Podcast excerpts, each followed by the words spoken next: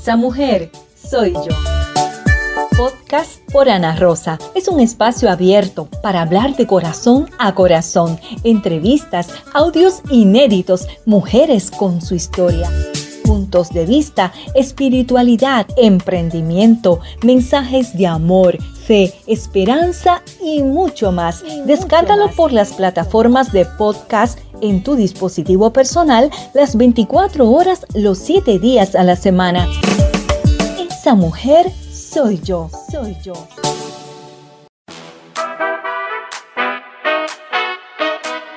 Soy Ana Rosa y te doy la bienvenida a este espacio abierto para hablar de corazón a corazón.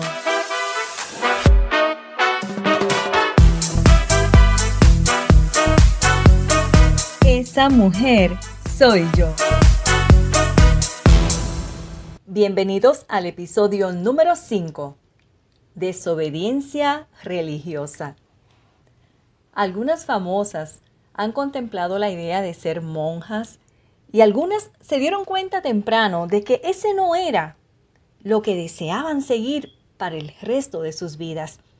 Para unas las desilusionó saber que las mujeres jamás representarían a la Iglesia Católica como papas, como sucedió en el caso de la actriz colombiana Marcela Carvajal, quien declaró hace unos años en el programa de Caracol su decepción de saber que las misioneras no podían oficiar misas y tampoco tenían la posibilidad de recibir el sacramento de la confesión.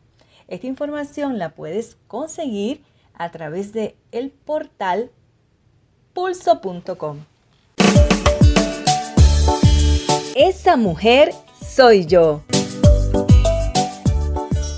¿Y quién fue en realidad la primera monja en la historia? pues fue San Paula de Roma quien disfrutaba del lujo, de las fiestas y de los banquetes, pero su vida cambió de la noche a la mañana.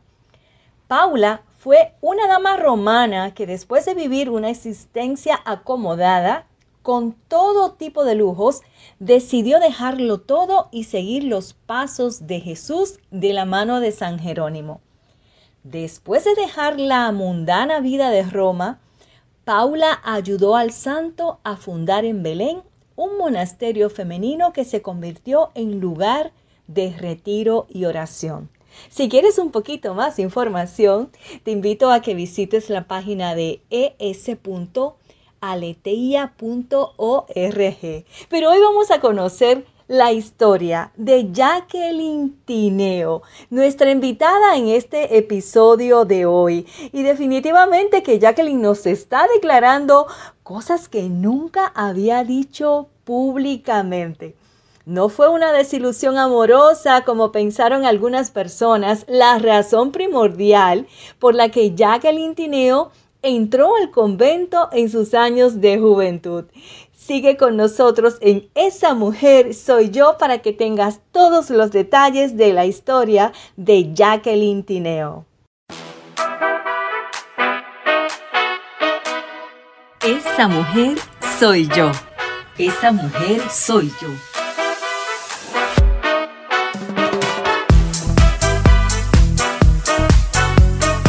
Desde los estudios Arad llega a ustedes esa mujer soy yo. Podcast por Ana Rosa. Bienvenidos a otro episodio más de Esa mujer soy yo. Me encuentro en compañía de la periodista Jacqueline Tineo, directamente desde Texas, que hoy va a compartir una de esas historias inéditas que usted no va a escuchar en otro programa que no sea Esa mujer soy yo. Bienvenida Jacqueline. Gracias Ana Rosa por la oportunidad que me das de poder compartir aquí en Esa mujer soy yo. Me encanta. Qué honor Jacqueline porque te he visto tan activa. Eres una madre de dos hermosos niños. Eres una mujer que no, no se quieta, que siempre está inventando, siempre está creando. Eres la propietaria de Pregón Latino Radio, tienes varios proyectos, tienes un congreso que estás coordinando, pero antes de hablar del congreso de Mujer como Familia, que eres una mujer entregada a tu familia, eh, te hemos visto en las redes sociales cuando comenzó tu condición de salud, estando embarazada, me imagino que habrás pasado por muchas situaciones complicadas, no difíciles, pero antes de esa madre, cuando estabas en la etapa de la, adolescencia, escuché en una entrevista tuya que comentabas que tú habías sido monja. A mí me impactó esa información porque te veía tan activa que nunca pensé que por tu vida había pasado la idea de ser monja. Cuéntame un poquito cómo fue esa trayectoria, en qué momento de tu vida tú tenías esa vocación para ser monja. Pues mira, Ana, y a todos los amigos y amigas que escuchen ahora, este, esta mujer soy yo. Mira, la vocación a la vida consagrada, eh, uno la va descubriendo mientras vas creciendo. Yo desde pequeña era como una justiciera, o sea, cuando yo veía las cosas que no eran bonitas, que no eran buenas, o cuando a ti te acusaban de algo que tú no, habías hecho, me marcó muchísimo en la escuela, primaria cuando a un chico dentro de mi salón lo acusaron que había hecho algo y yo vi que él no era cierto. Y yo dije, yo no puedo quedarme callada frente a esa injusticia que están haciendo. Y entonces cuando sucedió eso, yo dije, eso es mentira. Él no lo hizo, fue fulano que lo hizo. Entonces yo eso me metió en problema. Porque yo aparte de que estaba defendiendo eh, a alguien que era inocente, estaba diciendo quién fue que lo hizo. Yo denuncié quién me estaba haciendo. Entonces yo desde, desde pequeña ya yo venía como con, la justicia, que yo decía, y me decía, tú, tú, eres abogada, tú puedes ser abogada cuando tú seas grande, porque tú siempre estás defendiendo, defendiendo. Entonces, yo decía, es que lo que no es correcto, usted no puede quedarse callado. Y la palabra de Dios lo dice. Después de eso, ahí nace quizá esa vocación mía del servicio, de, de ayudar a las personas, de llevar la verdad de la palabra de Dios a la gente. Y de ahí después a los 19 años más o menos yo entré a un convento de, monjas. O sea, después de buscar, de mirar dónde yo podía dar de lo que Dios me había dado. Entonces nace esa parte de la vocación consagrada como tal. En un momento en que... Me mencionaste que a los 19 años fue que encontraste el, el momento para entrar. ¿No habías tenido novio? Sí, tuve un noviecito. ¿Y qué pasó? ¿Qué pasó con ese noviecito? Pues que no era. Pero como que te traumatizaste a nivel de que querías ser monja después de haber tenido un novio. Bueno, bueno, pues e, esta parte yo tampoco nunca la, nunca la había contado públicamente. Aquí se habla de corazón a corazón.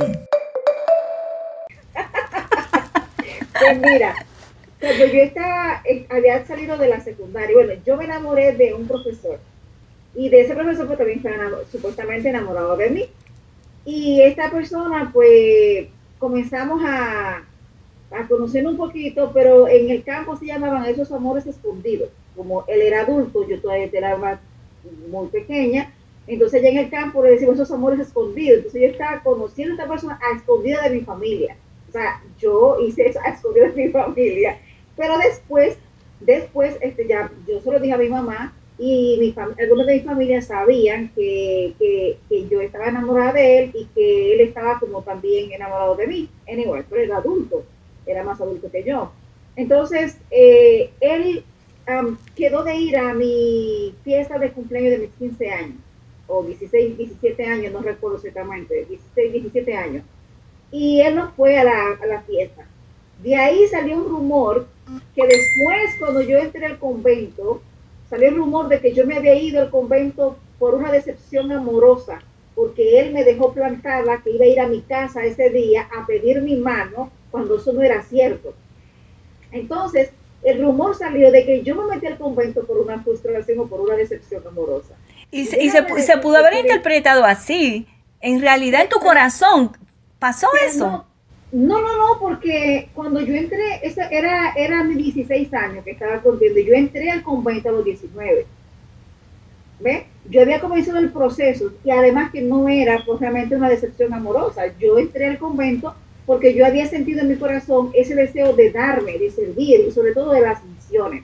Tú fuiste misionera porque has sido Haití en, en misionera. Yo amaba siempre y hasta ahora sigo amando lo que es el trabajo misionero, de ir hacia los niños, de ir hacia los pobres, de ir a la gente que necesita. Y mi deseo siempre fue ir a África, siempre. Y yo no pierdo la oportunidad de un día ir a África a estar y cocinar para los niños que no tienen que comer allá en África. Ese siempre ha sido mi sueño y no lo pierdo.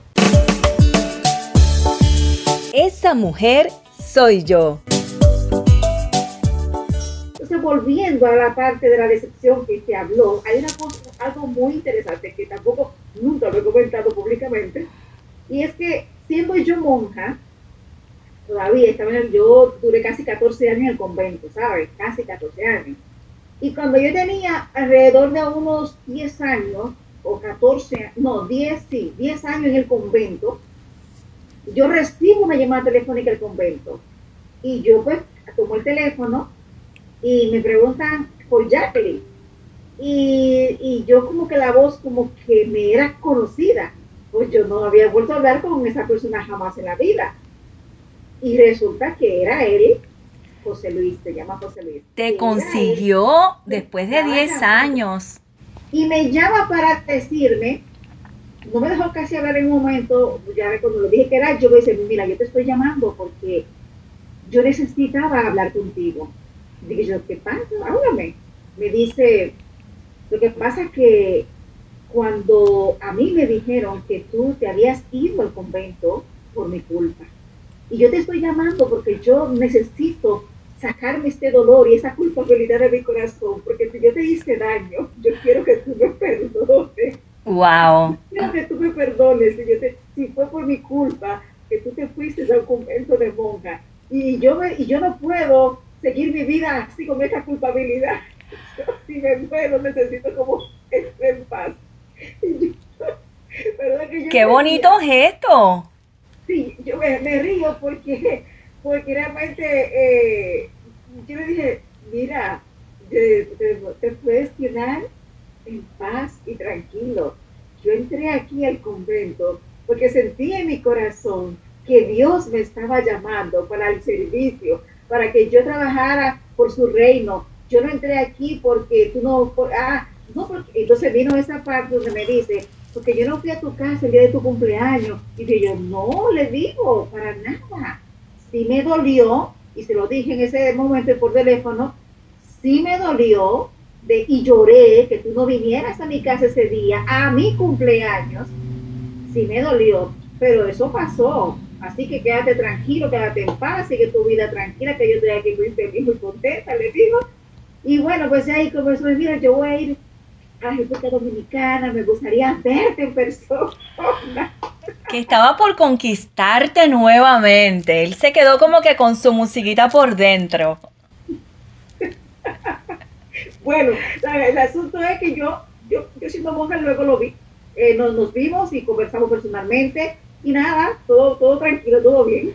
Pero ve acá, en ese momento en que él, él te pone esa tentación, esa, esa vocación tuya se vio como atentada, ¿sentiste en tu corazón en ese momento que, podías flaquear para continuar? ¿O qué sentiste? No, no, no, yo estaba segura de lo que, yo estaba segura de lo que yo era y lo que yo quería, y lo, y lo, que yo estaba haciendo. Yo no tenía, eh, cuando lo vi, por supuesto, una persona eh, muy simpática, pero eso a mí no, ah, ¿qué te digo? Eso para mí no fue una tentación de decir, mira, me vuelvo para atrás.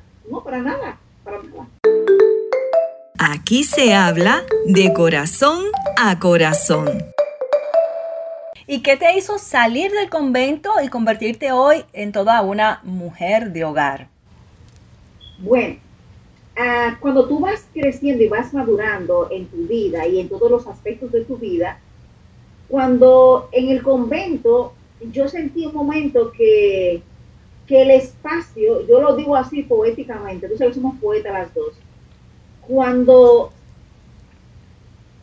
quise salir es porque el perímetro que me ofrecía la congregación, yo lo llamo así, era muy pequeño para las alas con las que Dios había creado para volar.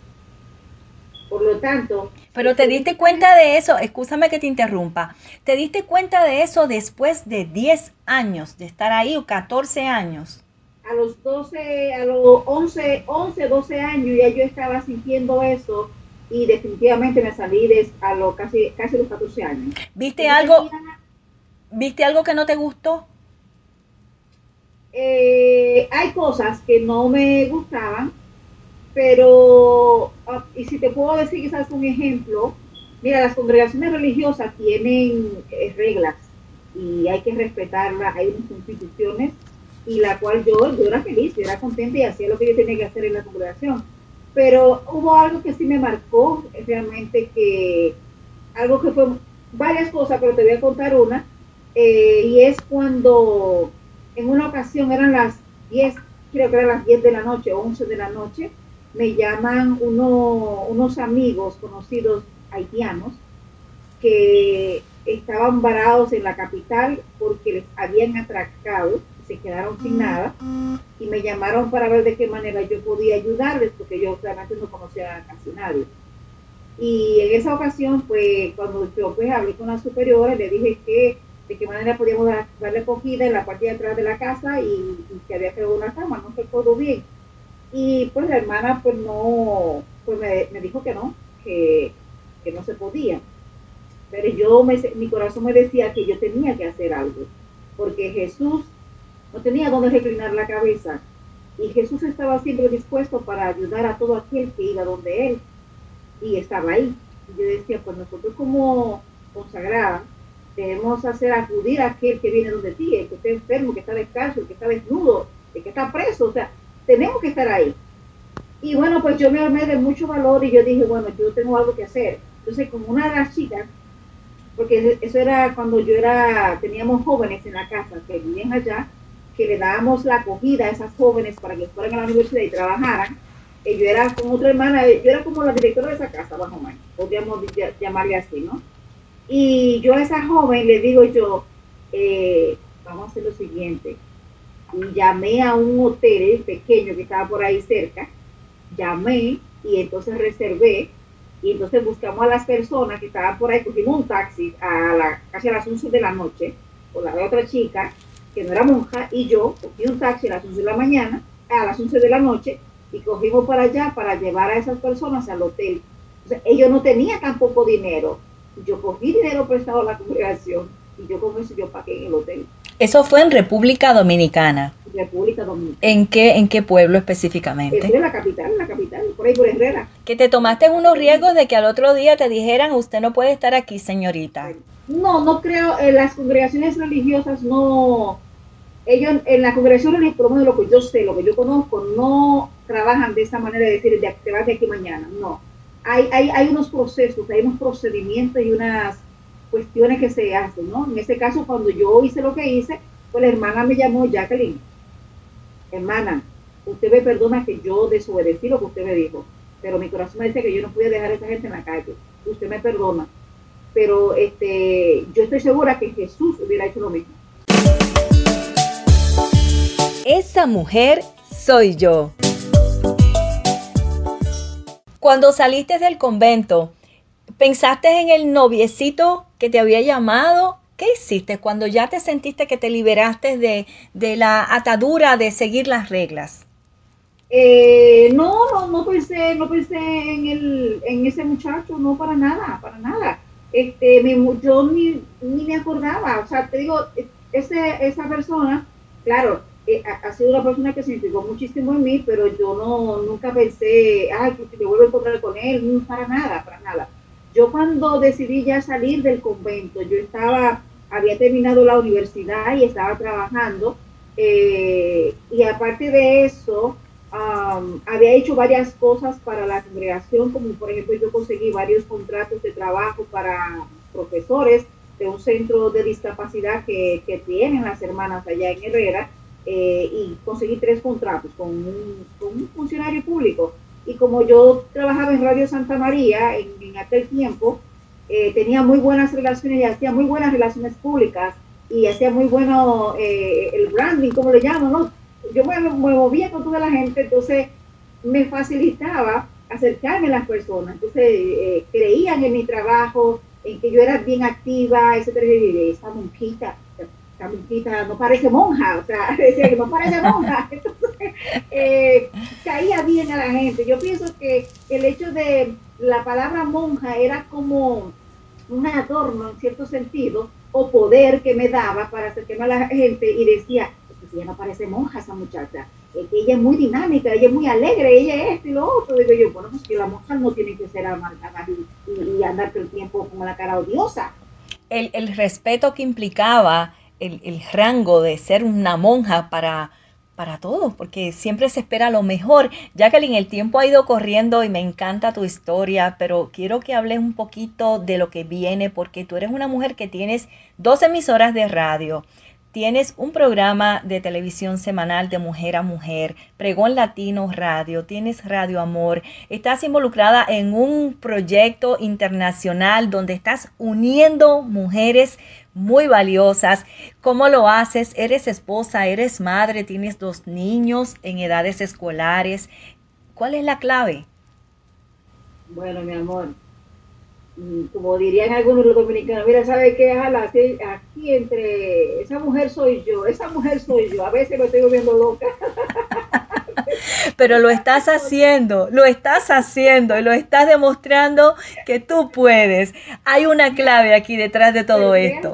Bueno, realmente es, eh, es un poco pesado, lo voy a confesar. A veces me siento agotada, cansada, con ganas de, de tirar la toalla, de dejar todo, porque me siento cansada. Pero la satisfacción de saber que, que, con todo el esfuerzo que tú haces, tú puedes eh, llegar a las personas y estar haciendo algo positivo, te da como ese ímpetu de tú seguir, de tú decir, vale la pena seguir, vale la pena tu esfuerzo en este momento. Ahora, ¿cómo lo hago? Pues mira, estoy tratando de hacer, buscar ese equilibrio en todo, de organizarme para poder lograr hacer todo. A veces por tantas cosas que tengo, me ha estado pasando y también después el COVID, que me dio, me dio muy malo, que a veces se me olvidan las cosas, Ana. A veces yo estoy aquí contigo sentada y voy a buscar una cosa y cuando yo me regreso, yo fui a buscar y me olvido. Me ha pasado eso y me está pasando más. Pero bien, pues como tengo a radio, a, Pregón Latino Radio, eh, que, se escucha, eh, según veo a veces, a 30, 40 países que llega este, la radio tengo a Radio Amor, que es una emisora netamente cristiana para alabar al Señor y agradecimiento a todo lo que mi Dios hace por mí, por la humanidad. Quiero a través de esa emisora llevar alabanza, llevar mensaje de esperanza, comunicar fe, comunicar, amor, salvación para la gente a través de Radio Amor FM. De Pregón Latino Radio es secular con buena música de todos los tiempos, eh, de todos los géneros musicales también y con música selectiva, o sea, no pongo tampoco de que hay algunos que son de esos reggaetón, pero son muy selectivos y son muy poquito lo que hay. Uh, ¿Qué te digo? La Fundación de Mujer a Mujer, que tenemos ahora el evento el 12 y 13 de noviembre, de Mujeres Levantando el Vuelo, es la tercera edición que vamos a hacer. La primera fue presencial, la segunda fue virtual por lo de la pandemia. Ahora vamos a tener la tercera edición y va a ser en el Hotel Chino, y aquí en Quilín Va a estar tremendísimo este Congreso Internacional. Ojalá que tú puedas estar aquí con nosotros y quienes nos escuchen. Eso es en Texas. Eso es aquí en Texas, eso es así. Y eh, a través de la Fundación de Mujer a Mujer, pues eso es lo que, lo que hacemos, levantar a las mujeres, de, de decirle tú puedes, tú puedes lograr, tú estás aquí, cuenta con nuestro apoyo. Está grandiosa, que es el otro evento que hacemos para este, dar el valor a las mujeres y darles reconocimiento a lo que ya hacen pero ahora últimamente también estoy como presidenta del International Senate of Women, que me han elegido la Cámara Internacional de Conferencistas para liderar este, esta rama femenina de las mujeres senadoras. Y aquí el propósito es que las mujeres que somos profesionales como tú, como yo, que muchas veces estamos un poco rezagadas, que estamos como con miedo o, nos limitamos nosotras mismas, ¿eh? nos limitamos nosotras mismas, aquí estamos para decirte, tú puedes alcanzar lo que tú quieras, tú lo puedes lograr, vamos a ayudarte. ¿Y, ¿y qué hacemos? Damos conferencias, damos seminarios, damos capacitaciones para que las mujeres estén, se capaciten, pero adicional a eso, cuando tú vas tomando tus certificaciones y tú puedo llamarle de rango, por llamarle una cosa, tú puedes tener unas posiciones y tú puedes ganar también dinero cuando tú das tus conferencias. Tú organizas algo y tú puedes también ganar dinero. Así que las mujeres que quieran ser parte de la ISW y de la Cámara Internacional de Conferencistas, que se comuniquen conmigo, con nosotros, y ahí las mujeres pueden entonces decir, mira, yo quiero dar una conferencia, Jacqueline. Ah, perfecto. ¿Ya tú estás registrado? No, vamos a registrarte. El registro son 100 dólares para tú tener una certificación dentro de la ISW y con la Cámara Internacional. Incluso tenemos un paquete especial.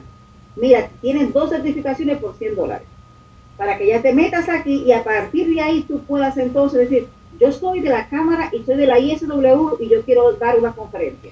Un número de teléfono donde se puedan conectar contigo. El tiempo se nos ha terminado, Jacqueline. Tenemos mucho que hablar y esto tiene una segunda parte. Un número de contacto.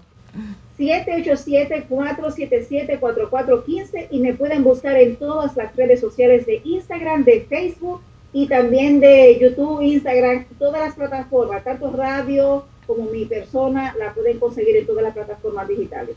Bueno, y esa mujer soy yo. Esa mujer soy yo. Bueno, los veo a ustedes, los escucho la próxima semana. Síganos en las plataformas digitales. Esto ha sido de corazón a corazón. A corazón. Aquí se habla de corazón a corazón. Hola, amados hermanos y amigos de los medios cibernéticos. He sacado otra oportunidad, tu hermano amigo Randy Island, para felicitar a mi hermana Ana Rosa en ese hermoso programa titulado Esa mujer soy yo. Detrás de cada líder hay una mujer y detrás de cada persona hay una mujer que le ayuda a triunfar. Ana, éxito, tu hermano Randy, para adelante. Esa mujer soy yo. Nombre es Maggie Barajas, Ana Rosa. Yo también tuve deseos de ser monja desde niña, porque estuve en escuela de monja, pero mi mami me quería mandar para acá y yo no quería. Entonces quería quedarme con las monjas. Y cuando mi mami me dijo, no, que tenías que barrer, tenías que limpiar, madrugar, cogí mucho miedo porque dije, esa escuela tan grande para yo hacer todo eso. Dije, no, que va, yo me voy. Y este, pues estuve ya en Nueva York y aquí en California y aquí en Tampa. Tuve tres hijos.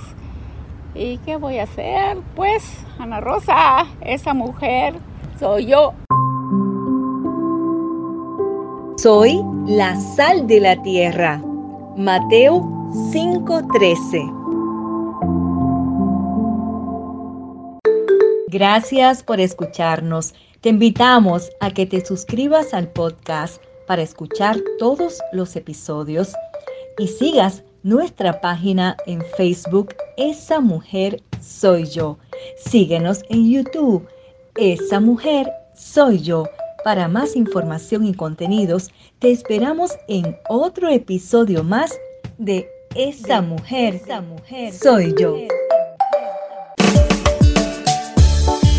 Esa mujer soy yo.